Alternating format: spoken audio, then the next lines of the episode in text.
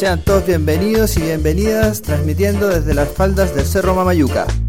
Para las radios libres del mundo. Capeando el calor desde la cuenca del Elqui. Prende la radio e infórmate de lo que está pasando.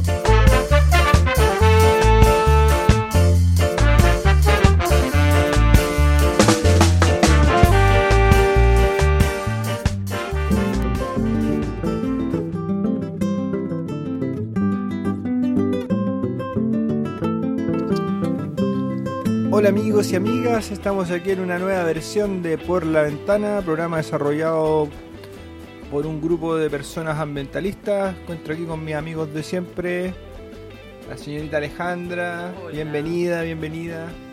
Don Marcelo, ¿cómo está? Olé. Y don Cristian, como siempre, en las perillas y además en la opinología. ¿Cómo está don Cristian? Bien, gracias Camilo. Bienvenidos a esta nueva sesión de Por la Ventana. Hoy día la Ale va a ser la que va- a dar la pauta del programa y nosotros nos vamos a colgar solo a su... De lo que quiera que hable. Sí, de lo que sea. Tírame una.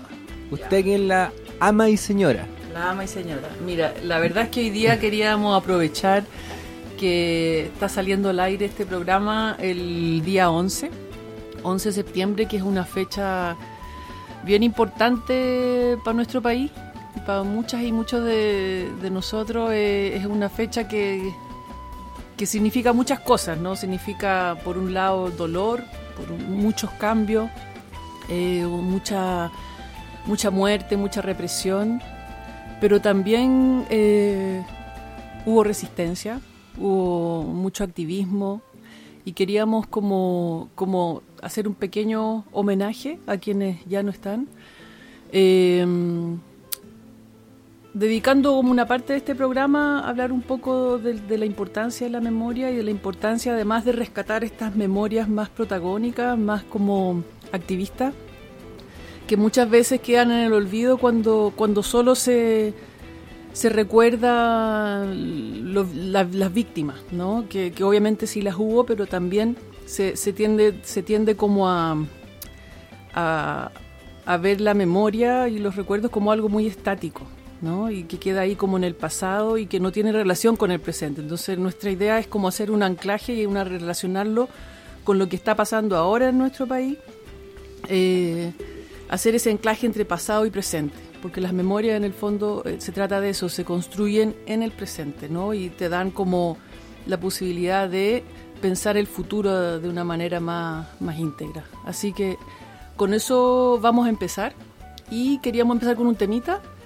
Vamos a ir con un tema de Víctor Jara que se llama Charagua.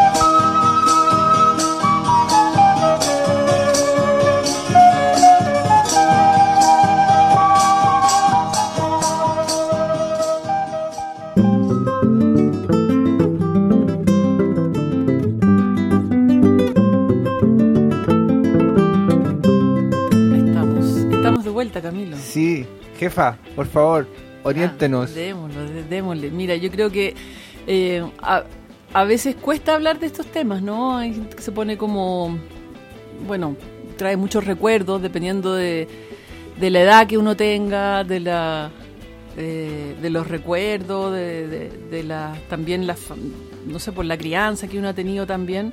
Pero yo creo que es importante sacar el el tema de los derechos humanos, la violación de los derechos humanos y, de la memoria de, ese gueto que queda como todo como eh, para un grupo muy chiquitito que, según algunos se quedan pegados en el pasado y siguen hablando del pasado y no pueden avanzar, ¿no? Pero yo creo que es importante recordar que, eh, que el, recordar el pasado y el, eh, y el tener como más menos claridad de lo que fue lo que pasó y por qué pasó además, es importante para que podamos ir construyendo nuestro presente y nuestro futuro. ¿no? En estos momentos, no solo en Chile, sino que en todo el mundo hay muchos discursos negacionistas que están ganando mucha fuerza, especialmente desde grupos de derecha y de ultraderecha, que, que tienden como a relativizarlo todo, ¿no? Y decir que bueno, en realidad, eh, no sé, igual se hicieron cosas buenas, hubo excesos, pero igual hubo cosas buenas y ahora en realidad uno... Eh, pensándolo, ¿no? Toda, toda esa gente que, que defendía eh, lo bueno que supuestamente se había hecho en dictadura como la cosa económica, se da cuenta de, de realmente qué es lo que en qué se transformó todo eso supuestamente bueno, ¿no? Lo que fue la constitución del 80, lo que fue el tema de la AFP, lo que fue entregar en bandeja a nuestro país a, a, las empresas privadas y a las transnacionales. Entonces, todo eso tiene que ver con la dictadura también. Cuando nosotros hablamos de, eh, de los daños medioambientales, de la contaminación, del extractivismo, eso tiene que ver con un modelo neoliberal que en nuestro país se, se aplicó con durante la dictadura, digamos, se aplicó a fuerza de, digamos, de los milicos, ¿no? A punta de, cañón. a punta de cañón y con los Chicago Boys ahí haciendo lo, lo, que ellos quisieron. Entonces es importante relevar, yo creo que por un lado que, que se trata de una dictadura cívico-militar, porque no eran solo milicos, eran muchos civiles también que, que estaban en las esferas del poder, que siguen estando ahí, ¿no es cierto?, los que tenían el poder de, los medios, de, los diarios, los, los Edwards en, el Mercurio, todas las mentiras que se, que se propagaron, los montajes que se hicieron, que, que lentamente se van, eh, se van conociendo y se van reconociendo, porque para muchos ya sabíamos lo que había pasado, pero, pero es solo en los últimos años, estamos hablando casi cuarenta y tantos años después, que se empieza como a saber la verdad, ¿no? A saber la verdad y a, duras penas a hacer justicia. Porque pucha que ha costado que se haga justicia en, nuestro país, ¿no? Sí. Oye, yo no sé si sería bueno que hiciéramos tal vez un análisis más más al, a la cancha chica de lo que tiene que ver este golpe militar y con lo que tenemos hoy día como eh, en cuanto a daño al medio ambiente, cómo vincular algunos hechos emblemáticos de la dictadura con eh, la situación hoy día ambiental, porque si analizamos las cúpulas de poder de alguna manera que fueron beneficiadas con el golpe militar, nos damos cuenta que la gran mayoría de los que hoy día ostentan el poder en Chile son los mismos. No ha cambiado, no se ha, no ha cambiado ese, ese poder. Y cuando vamos más a, adentrándonos más en el análisis, nos damos cuenta que no solo es la cúpula de poder y de dinero, sino que también de daño y saqueo al medio ambiente, porque en el fondo eh, el modelo que se impuso en la dictadura es el que dio chip libre al extractivismo, que es lo que hemos tratado de definir muchas veces en el programa y que mm, a veces es difícil de, de asimilar, pero hay que tener claro que el punto un poco de inflexión de este de esta forma de operar en el país es la dictadura y es la que sentó las bases para el desarrollo en el futuro, o sea, para cómo estamos hoy día viviendo.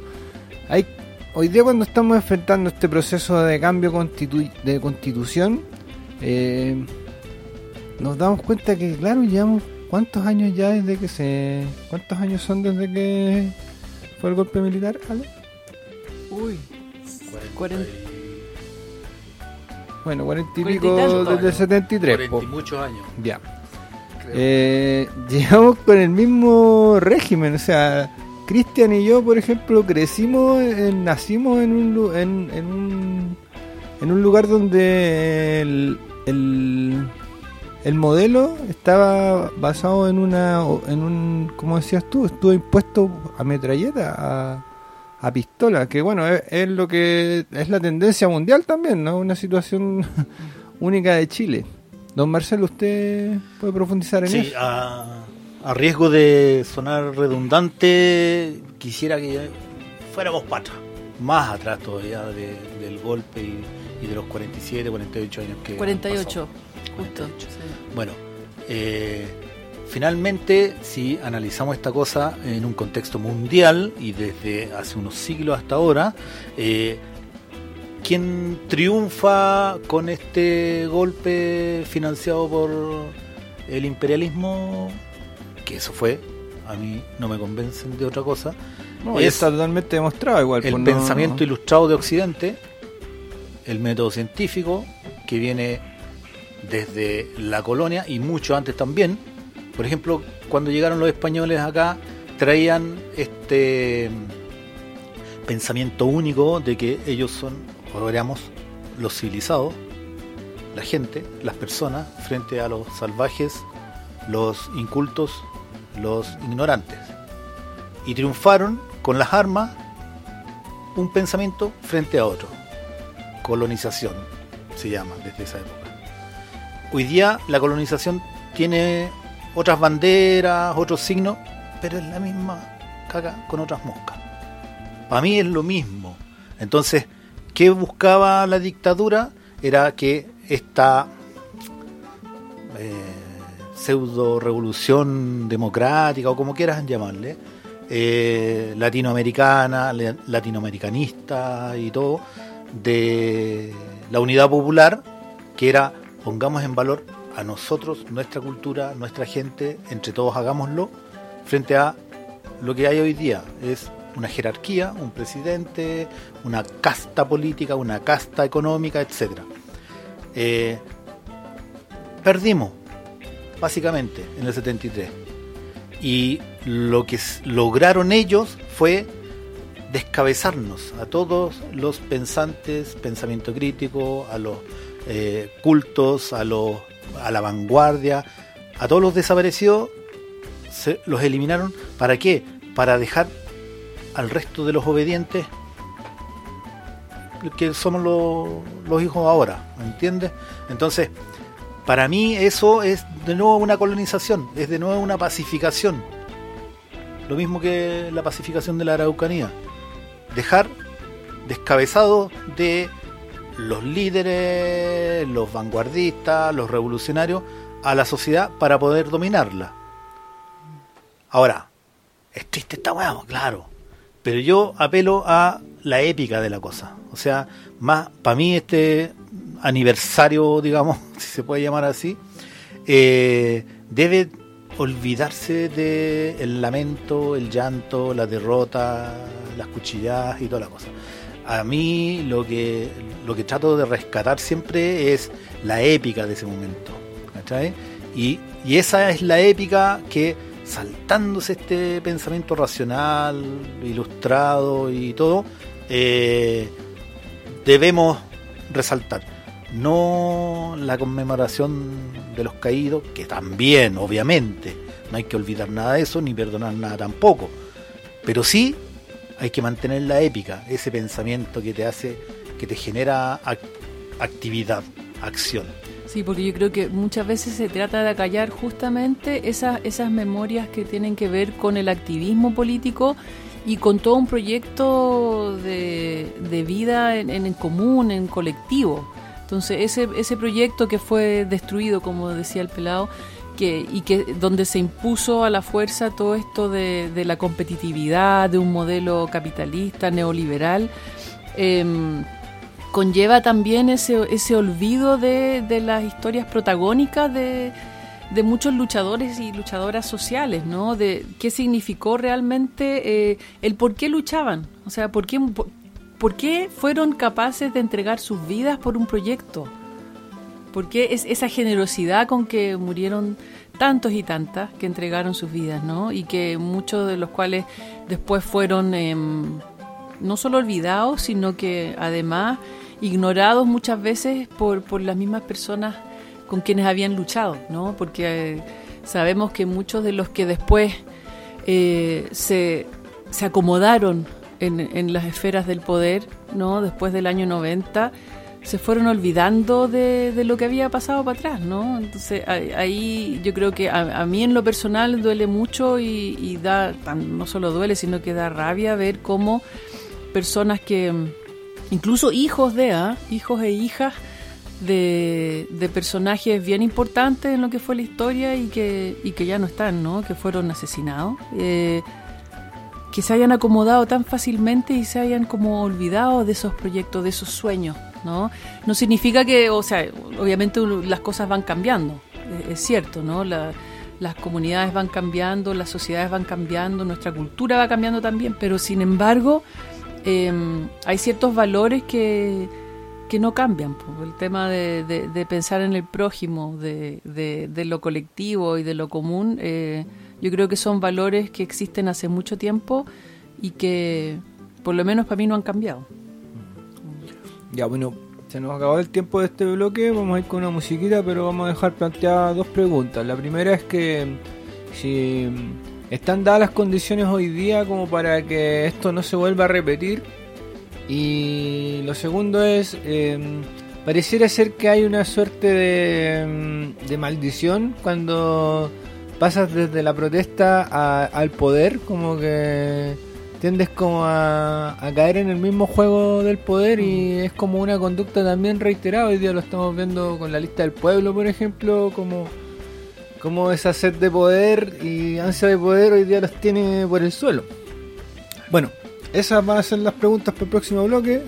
Bueno, vamos, vamos entonces, sí, vamos con un tema de un gran amigo de, del pueblo o de los pueblos chilenos, que en realidad hay que hablar de los pueblos ahora.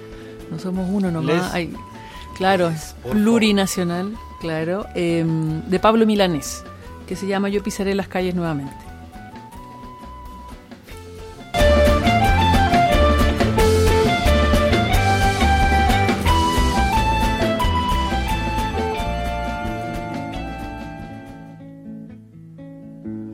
Yo pisaré las calles nuevamente de lo que fue Santiago y en una hermosa plaza liberada me detendré a llorar por los ausentes.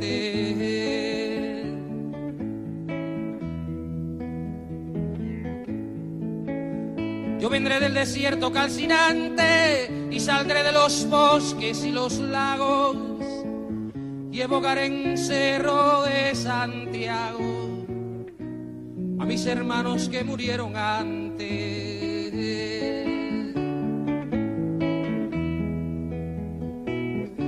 Yo unido al que hizo mucho y poco, al que quiere la patria liberada, dispararé las primeras balas, más temprano que tarde sin reposo retornarán los libros, las canciones que quemaron las manos asesinas. Renacerá mi pueblo de su ruina y pagarán su culpa los traidores.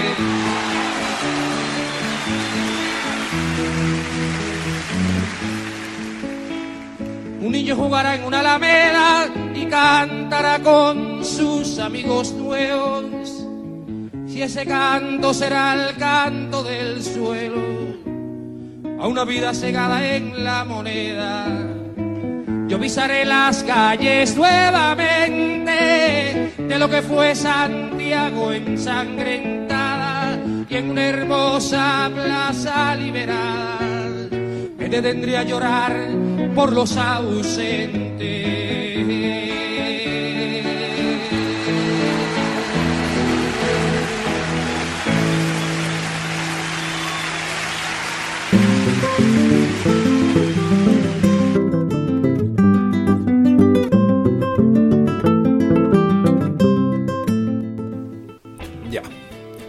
Está entretenida la conversación. Mm. Bueno, Ale, tú. mm, ¿Qué podrías Responda, decir sí, responda. Responda sobre- la pregunta. haciendo un análisis comparativo Sí, con con- el contexto actual, con el estallido social, Eco. con cómo termina este gobierno? Mm. Eh, eso, ¿están las condiciones como para no repetir esta situación o es casi esto muchas veces dicen que el gobierno de Piñera huele a dictadura po, Sí. por todos lados? Bueno, yo creo que, que quedó demostrado hace tiempo ya, ¿no? Porque de- en democracia, en esta supuesta democracia, ya hemos ten- tenemos por lo menos cuatro o cinco casos de detenidos desaparecidos en democracia. Entonces eso ya es una muestra de que no hay garantías de que no se volvieron a repetir estas violaciones, ¿no? Y eh, siempre ha habido mucha mucha como desidia y, ninguna voluntad desde las esferas de, la justicia para poder investigar estos casos, ¿no? Eh, curiosamente siempre son se trata de personas, eh, hay dos cabros muy jóvenes, de 16 años, dentro de los desaparecidos, no vamos a nombrarlos todos, pero para nombrar algunos, José Buenante, José Vergara, jóvenes que, que estaban celebrando con amigos, que fueron detenidos por carabineros y que carabineros negaron el hecho de que habían sido detenidos. Después algunos confesaron, tuvieron que eh, realmente confesar que efectivamente sí los habían detenido. Entonces está como todo tan revuelto que y tan eh, tan turbio, tan turbio, ¿no? Que desde antes de lo que lo que fue el estallido y la revuelta ya se había demostrado que se seguía torturando en nuestro país. Si bien no como como se hizo durante la dictadura, eh, el hecho de que no hubo ninguna voluntad tampoco con, todo lo que fueron los amarres después de la de, esta supuesta transición, los amarres con, con el ejército con, y con la, con la derecha, que no se pudo hacer un trabajo serio de refundación de, de nuestras Fuerzas Armadas, de carabineros, eh, y por eso después en lo que fue la revuelta eh, vivimos lo que, lo que vivimos, ¿no? Mutilaciones oculares, cuatrocientas y tantas personas que, que perdieron sus ojos, hay dos casos emblemáticos de Gustavo Gatica y de la Fabiola Campillay que quedaron ciegos. Eh, ¿Cuántos muertos tuvimos durante el estallido? Más de 45. Eh, más, porque el Instituto Nacional de Derechos Humanos, además, con todos los reparos que se merece la, la- la labor de las últimas, por lo menos, de, Sergio Mico, eh, que, ha, como caído en una, una relativización de lo que fueron las violaciones a los derechos humanos eh, que no ha coincidido con los informes de, varias organizaciones internacionales que han dicho que, que sí hubo una, una violación sistemática de derechos humanos durante la revuelta social. Entonces, yo creo que claramente ha quedado demostrado que no hay garantías de que no se vuelva a repetir porque se repitió. Se repitieron las violaciones, se repitieron la, la, eh, las detenciones arbitrarias, los presos políticos que tenemos actualmente en nuestro país que no han tenido un proceso, que llevan más de un año, cabros menores de edad, que, que por saltarse un torniquete un profesor estuvo cuántos meses detenido, ¿no es cierto? Y después cuando cuando cuando descubren estos instrumentos, ¿cómo les dijo el, el Gali? Artefacto. Artefactos, Utensilios. utensilios. Utensilios. Utensilios. Descubren unos utensilios eh, en, las casas de, de personajes ligados a la ultraderecha en nuestro país. Es como, bueno, ya, ¿no es cierto? Ya, pa- ya pasó. Vista gorda. Jugar. Claro, entonces claramente no hay una garantía de no Oye, repetición. pero y, y llegando, de nuevo volviendo a la pregunta de que si estamos preparados, eh, ¿qué creen ustedes? ¿Estamos preparados si es que eh, caemos en el juego chico de la denuncia, solo la protesta o pedirle a la autoridad salir a la calle a pedir cosas? Eh, ¿Estaremos preparados para asumir, por ejemplo, un autogobierno o una nueva forma de organización si es que apenas llegamos con bombos y platillos a la constitucional? eh, damos- nos damos cuenta que muchos de los que se eligieron para au- realmente independientes y todo, eh, rápidamente se constituyen de nuevo en partido casi y de nuevo por el poder para llegar a lo mismo, para convertirse en lo mismo. Eso digo yo, estar- estaremos preparados si no tenemos el cuento general, la mirada amplia suficientemente clara o estamos de acuerdo en eso entre todos, po?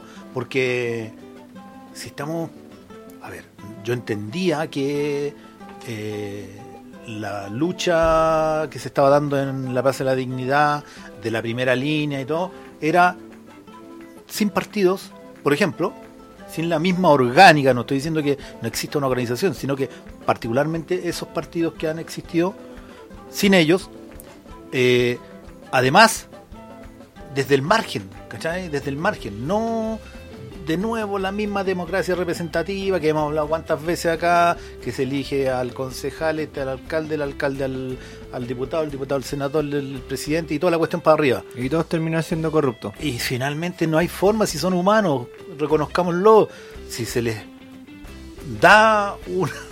Ya, pero mira, eh, esa pregunta creo que la hemos discutido otras veces, porque al final se, la respuesta o el punto crítico del análisis sería el tema ético, ¿cachai? Porque al final impongamos el sistema que impongamos, no representativo, representativo con rey, con monarquía, con emperador, con eh, lo que sea, si no tenemos valores eh, éticos, de respeto humano, ninguno de los sistemas que inventemos van, van a resultar, ¿cachai? Entonces, siento que tenemos un desafío ahí, lo que no quita que también, o sea, estamos eh, siendo atropellados por un sistema que también pues ya no es, no es sostenible seguir soportando esta situación porque al final nos lleva también a, tomar una decisión, o sea, o me revelo o, o- muero.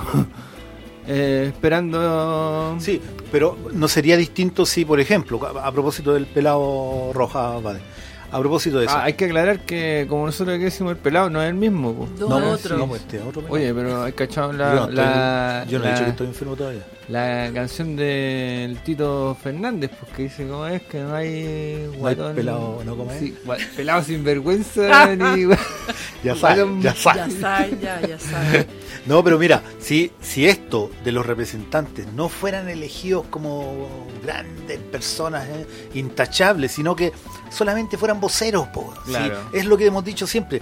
Si solamente el pelado fuera mi vocero, Da lo mismo no lo que importa tenga. mucho lo que tenga, si no está siendo elegido él por él, no como persona, no como individuo, sino que nosotros lo mandamos para allá representándonos, entre comillas, representándonos, sino que llevando nuestra voz para allá.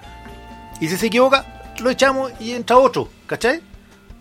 Cuando esto se transforma en personalidades, que porque salen harto en la tele, porque son artistas famosos, que porque lo que sea, los elegimos. Los endiosamos, los sí, endiosamos, sí, obviamente, si son humanos, le ofrecen unas lucas y van a caer. Sí, oye, yo quiero decir algo, aportar algo. eh, estaba escuchándolo atentamente y, me- y me vino a la- al recuerdo, a la memoria, una conversación que tuve hoy día con un personaje ilustre que me encontré por ahí, nuestro amigo de todos, el Chopin.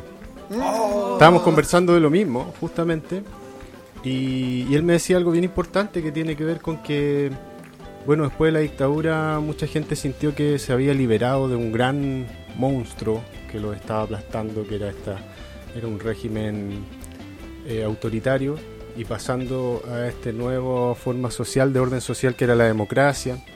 Y, bueno, viviendo ahí, po. Eh, con el tiempo, sin duda nos dimos cuenta de que, de que no era tan así esta, esta democracia y seguíamos en una especie de, de prisión, de, de- de modelo eh, autoritario, pero que nos oprimía de otras formas. ¿no? Y yo creo que algo importante que nos dimos cuenta es que eh, la desconfianza por el poder central siempre ha estado en aumento, sobre todo para las personas que nos, que, que nos, que nos alejamos de las ciudades.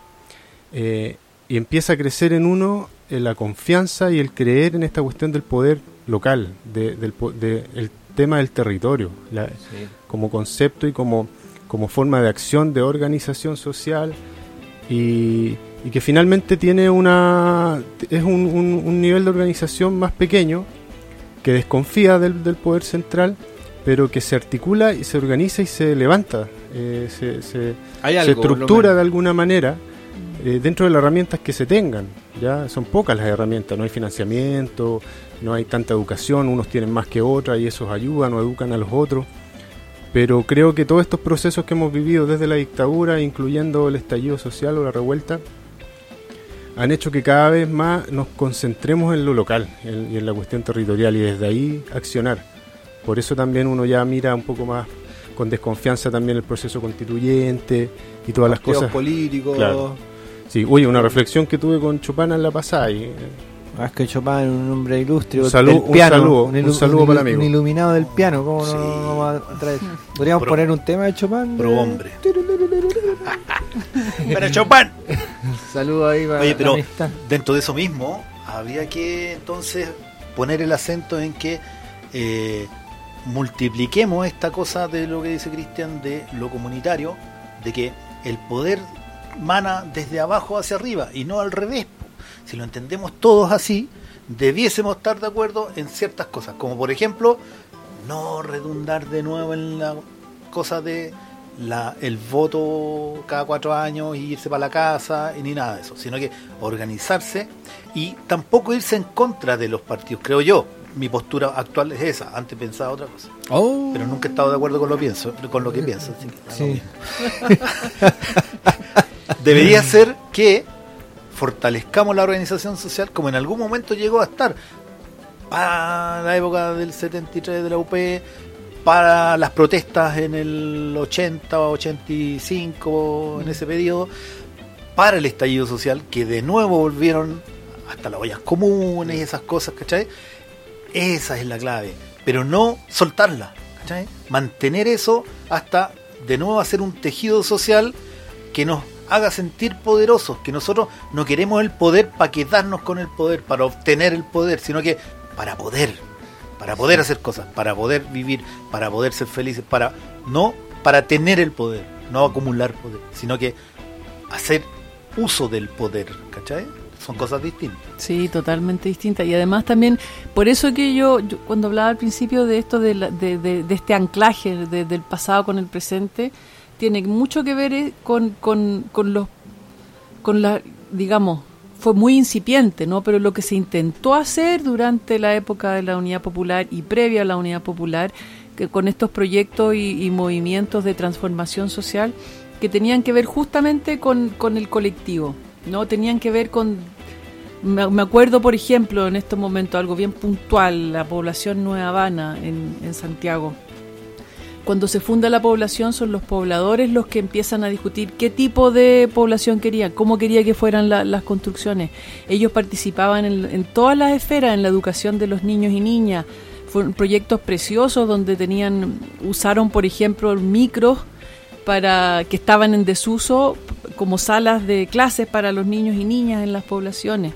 Eh, hablaban con, con- la- las personas que, que del Ministerio de Educación, por ejemplo, y les decían lo que querían ellos, que les enseñaran a sus hijos y, e hijas, que les resaltaran los valores de, de- de lo colectivo, de, de- de sus mamás, de sus papás, de que hacían, del trabajo que hacían, que acompañaran a los papás a los trabajos en la construcción o en los distintos lugares donde estaban, ¿no? De poner poner en valor y de resignificar todo lo que estaba como visto como como como algo menor o algo no muy importante.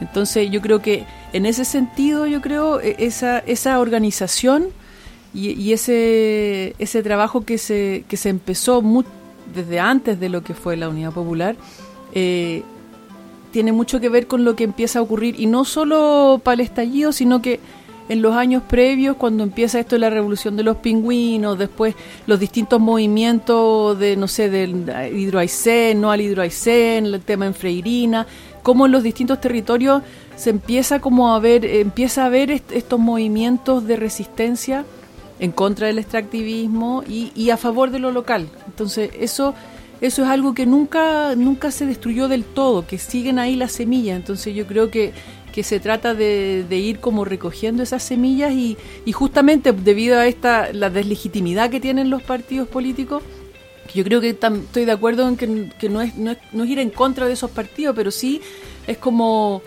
eh, como seguir con esto en, en- paralelo, no sé si me explico, como seguir trabajando desde lo local y, de, y, y de- desde las exigencias y no de las peticiones.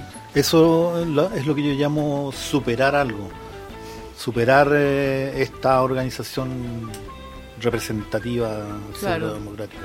Oye, sería analiza- eh, interesante analizar en el próximo bloque cómo la dictadura eh, dañó el tejido social, cómo hoy día es tan difícil retomar eso que es tan lindo, que es lo que estamos hablando del tejido social, ver cómo eh, una vez que se supera es, es natural, pero hay un paso que siento que muchos hoy día no se atreven a dar y es el de sumarse por el miedo, por el miedo. Es tan profundo como caló el miedo en nuestra sociedad que hoy día mucha gente no prefiere no, no manifestarse, no dar su opinión por miedo. Próximo bloque, vamos con Eso, una musiquita. va- vamos con musiquita con el chico Trujillo. El chico Trujillo. Como si fuera uno. El match es que representante. Con chico Trujillo vamos con un tema que se llama Cabildo.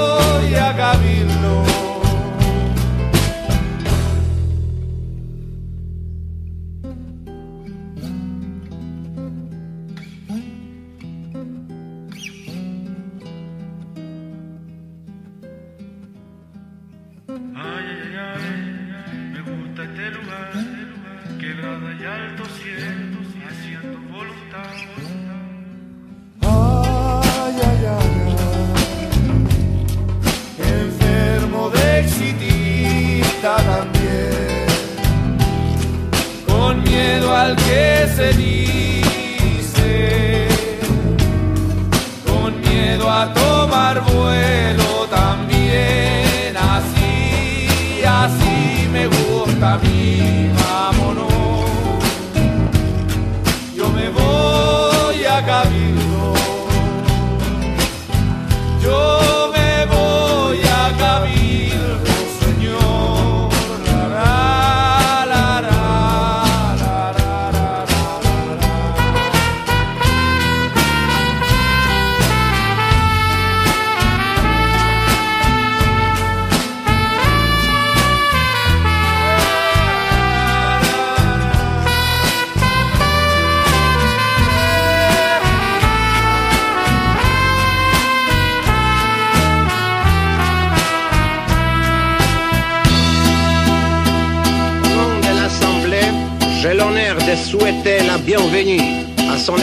Excellence Monsieur Salvador Allende, président de la République du Chili.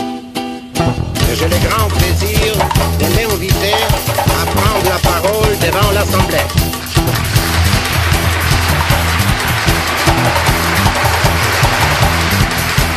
Vengo de Chile, un país pequeño, pero donde hoy cualquier ciudadano es libre de expresarse como mejor prefiera. De irrestricta tolerancia cultural, religiosa e ideológica, donde la discriminación racial no tiene cabida.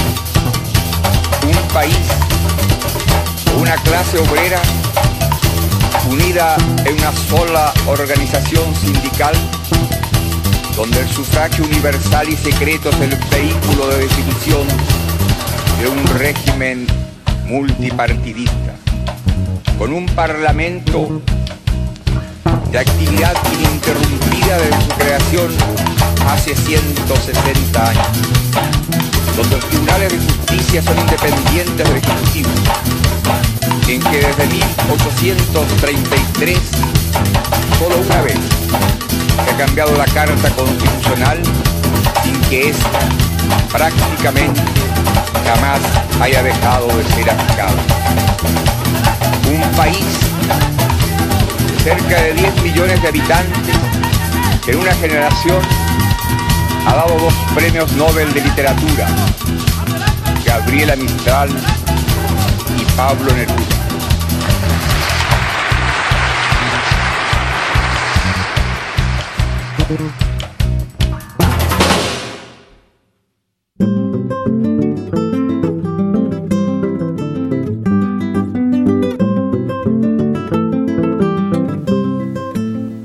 La última pregunta que planteamos fue cómo reconstruir el tejido social. Nosotros en los últimos años hemos participado harto de, de todo este tema de articulación ciudadana, de movimiento ambientalista, etcétera, y, y te dais cuenta cómo es difícil de, de dar ese paso de pasar de del anonimato o el de yo no opino a estar ahí con una bandera de lucha.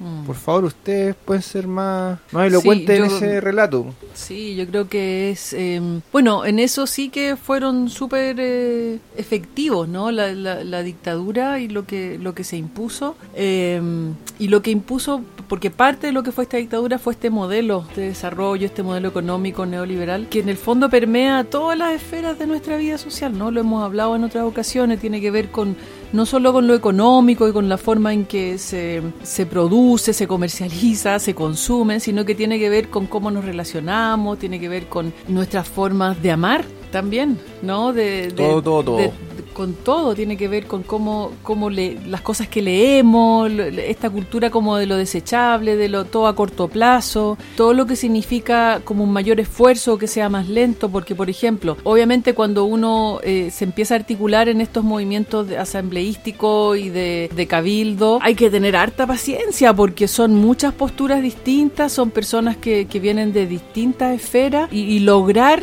digamos, respetarse y entrar en un diálogo después de tantos años en que todo eso fue vetado, y no solo vetado, sino que prohibido, es muy difícil volver a, a debatir y a dialogar, a dialogar y a poder hacerlo con, con una altura de mira, ¿no? Sin miedo también. Y, si- y sin miedo, justamente, sin miedo y sin estigmatizar y, y realmente estar dispuesto a escuchar al o a la otra, ¿no? Em, entonces yo siento que en ese sentido fue, fue un triunfo para la dictadura la- eh, eh, esta como destrucción, pero sin embargo, como decía el amigo del pelado, el Foucault, que siempre lo nombra. Foca. El foca, que siempre, siempre hay una resistencia, siempre existe esa, esa posibilidad de resistir y de, y de articularse en, en- distintos movimientos que por muy incipientes que sean, se, se empiezan, a, empiezan a germinar y, y se empiezan a ver los frutos en lo que fue, por ejemplo, el, el tema de- del estallido, ¿no? En esto el que hablaba el pelado, de, de que se, la forma de organización que empieza desde las bases, que tiene mucho que ver también con la forma de organización de las naciones indígenas, ¿no? Cuando pensamos en, en el movimiento de, de los mapuches,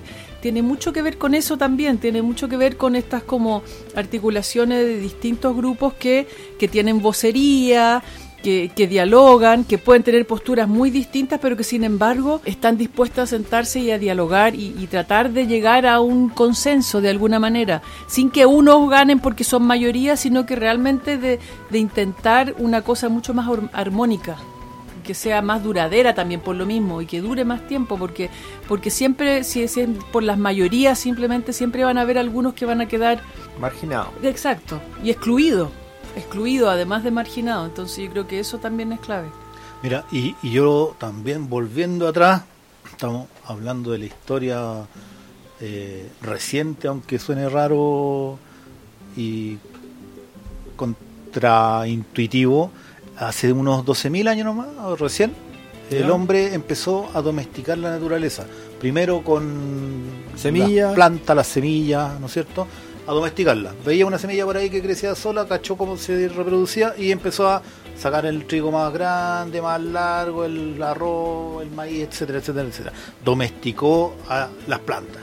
Después vio que a los perros, los gatos, las vacas, las cabras, etcétera, etcétera, también las domesticó porque le servían, producían lo necesario para no andar cazando detrás de los animales. Después más adelante, ya no tantos mil años atrás, a la mujer con su función reproductiva y nace el patriarcado, por ejemplo. Eh, es una historia de dominación, de domesticación, que lo que busca es aprovecharse del otro, de ese un otro, y usar todo lo que le convenga sin ver mucho más allá los derechos que tenga ni el animal, ni la planta, ni la mujer, ni el- las razas, etcétera. Eh, el último ejercicio que conocemos de dominación es este que estamos sufriendo nosotros ahora, que es la dominación de un modelo, de nuevo, de pensamiento ilustrado, como decía antes, o método científico, en que hay una clase, blanca principalmente, nórdica, hemisferio norte, etcétera, que domina a todos los otros grupos, grupúsculos, comunidades, etcétera, y los tiene domesticados. Nosotros estamos domesticados desde el momento en que sabemos que en la mañana tenemos que levantarnos a ir a trabajar, y tenemos que trabajar todos los días, y tenemos que trabajar todo el año, y tenemos que tra- trabajar toda la vida, eh, que cuando cumplimos tal edad tenemos que entrar a, kinder, después a primero básico, después primero medio, después a la universidad, y si quieres ser alguien, de ahí para arriba. Eh, eso es domesticación.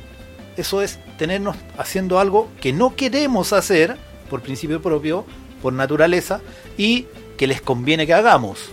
Una esclavitud, como Huxley, con su novela Un Mundo, Feliz. Un Mundo Feliz. Es, es la distopía en que estamos viviendo. Ahora, como decía Lale, siempre hay alguien que resiste esto. Siempre hay un. El, el neo de Matrix está ahí. Ojalá que de nuevo, como en el estallido, aparezcan. po. Sí, la épica siempre La está ahí, épica. como y eso es lo que yo digo. La épica siempre tiene que estar ahí. No perdamos la esperanza porque en el momento menos pensado vamos a tener la pastillita para elegir la azul o la roja. ¿Cuál era la que había que elegir? como, Ah, como oh, dijo uno emblemático, te voy a poner la capa. te voy a poner la capa. ¿Y qué, güey? Oye, ahí viene el otro, lo del paradigma, ¿cachai? Que esto, no sé si alcanzamos, pero eh, lo de los monitos y los plátanos, ¿se saben eso? De Lo que pas- nos pasa a nosotros es eso. Nos acostumbramos como especie a que se hacen las cosas como se hacen y no hay alternativa. Entonces todo esto de lo que hablamos de la democracia representativa, esto que nos dijeron que ir a votar es la máxima acción política que po- que podemos hacer en nuestras vidas y una serie de otras falacias, es que nos acostumbramos a hacer lo que hacemos. No sé, en la agricultura hablábamos con Camilo la otra vez que los viejos saben que tienen que podar. No tienen ni idea por qué, pero hay que podar. Eh, que saben que hay que echarle a la tierra, no sé, po, eh, abono. No saben por qué, no saben el proceso, pero saben que hay que hacerlo. ¿Cachai? Esos paradigmas son los que nos, en algunos casos, sirven mucho. La mayoría de las veces sirven, ¿cachai? Para saber que si metís los dedos al enchufe te va a electrocutar. No tenéis que tener la experiencia. Que 2 más 2 es 4. Claro, ese tipo de cosas es un paradigma que sirve. Pero no todos los paradigmas sirven, ¿cachai? Eh, y hay que aprender a discernir cuáles sí y cuáles no. Entonces, eh, que todos en Chile pensemos ahora que la única posibilidad de elegir a un político que te mande es un paradigma que desde mi perspectiva no es tan positivo. Porque sí hay alternativas a eso.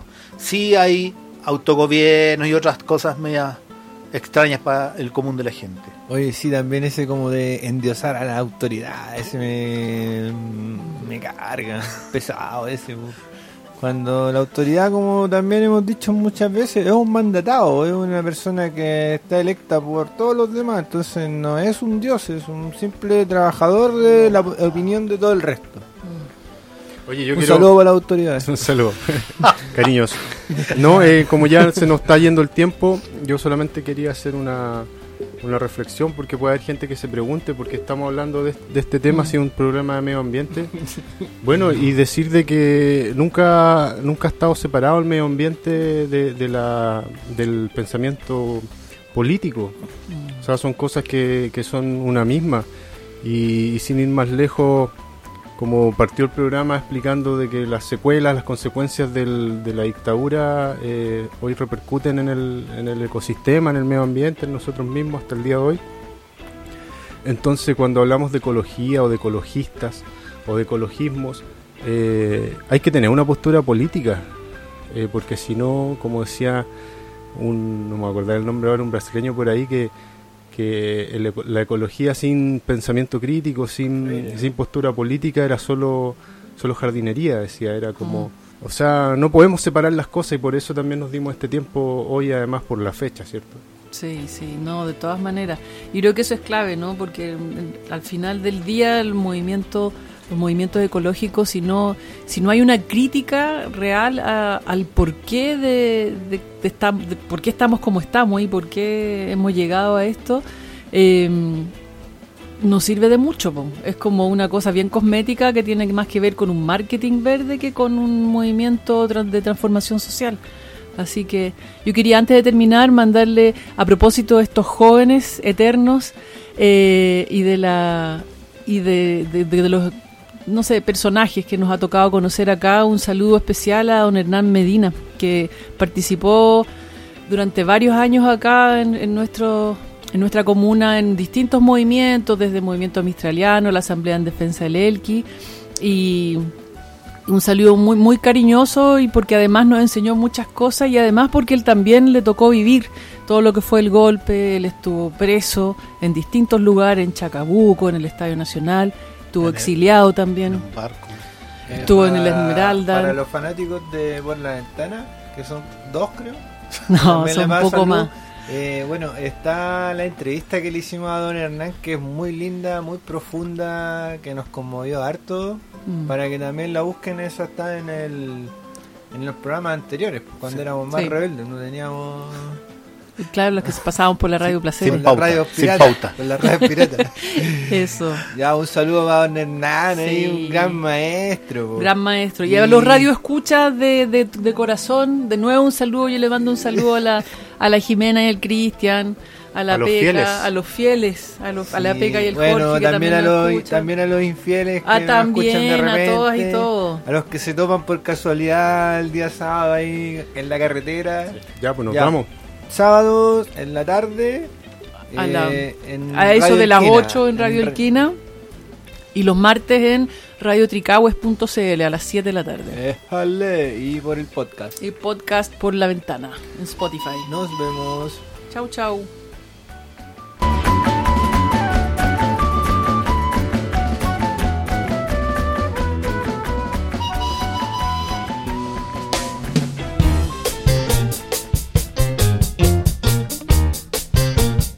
Acaba de escuchar Por la Ventana